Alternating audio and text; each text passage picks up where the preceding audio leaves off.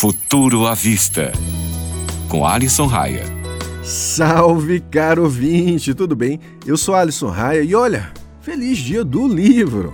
Calma, gente, eu sei que ainda é amanhã, mas vou aproveitar o dia e passar algumas dicas de livros que eu li e curti muito. Tudo, claro, voltado para o mundo da tecnologia. A minha primeira indicação é o livro daquele cara, o Bill Gates. E o nome é pomposo. Anote aí: como evitar um desastre climático, as soluções que temos e as inovações necessárias. É controverso um multibilionário falar de salvar o planeta quando ele tem uma grande parcela de culpa? Eu acho que sim, mas indico mesmo assim, tá?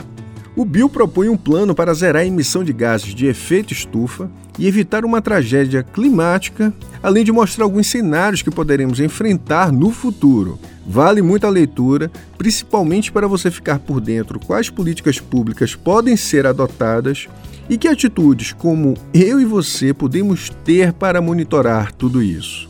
A minha segunda dica é a do livro Algoritmos de Destruição em Massa, da autora Kathy O'Neill.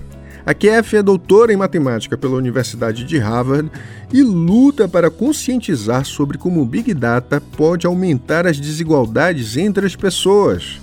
É isso mesmo. Cada vez mais, as decisões que afetam nossas vidas se baseiam em resultados de algoritmos.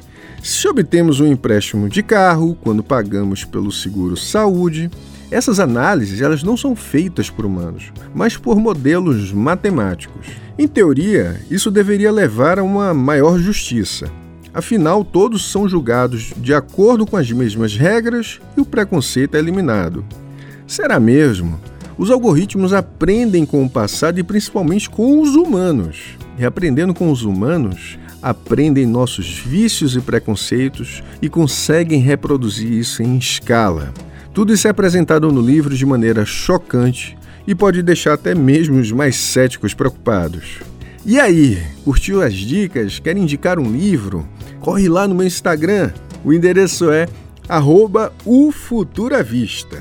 Segue a gente ou o algoritmo vai te pegar antes do fim do mundo. Até a próxima!